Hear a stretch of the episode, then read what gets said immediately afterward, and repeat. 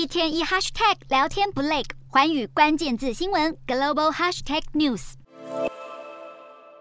距离欧盟推出全球门户计划已经满一周年。所谓的全球门户计划，就是要在二零二七年之前投资三千亿欧元，协助发展中国家打造绿色能源跟数位化基础设施。它被视为欧盟最有地缘政治企图心，能够反制中国“一带一路”的海外基础建设。它被视为欧盟最有地缘政治企图心，能够反制中国“一带一路”的海外基建计划。不过这一年来，在计划下谈妥的案件其实很少。欧盟官员尝试利用最近几个国际场合推动全球门户的进展，像是在埃及的气候峰会成功与非洲国家加码开发合作，还有在印尼的 G20 峰会，欧盟也宣布要帮助印尼打造能源转型建设。欧盟尤其想要深入印太地区，组织内的最高外交官波瑞尔直言。欧盟在亚洲扮演安全旁观者的日子已经结束，现在是欧美国家跟中国“一带一路”竞争的大好时机。因为中国这几年在疫情笼罩下，需要把资金留在国内，在海外撒钱的能力大减，也喊停许多相关活动。话虽如此，欧盟成员国还是对全球门户计划抱持相当高的怀疑态度。在一场内部会议当中，有官员提出，欧盟像是在做跟中国一样的事，但成本却更高，而且在乌俄战争跟能源紧绷的情况下，成员国。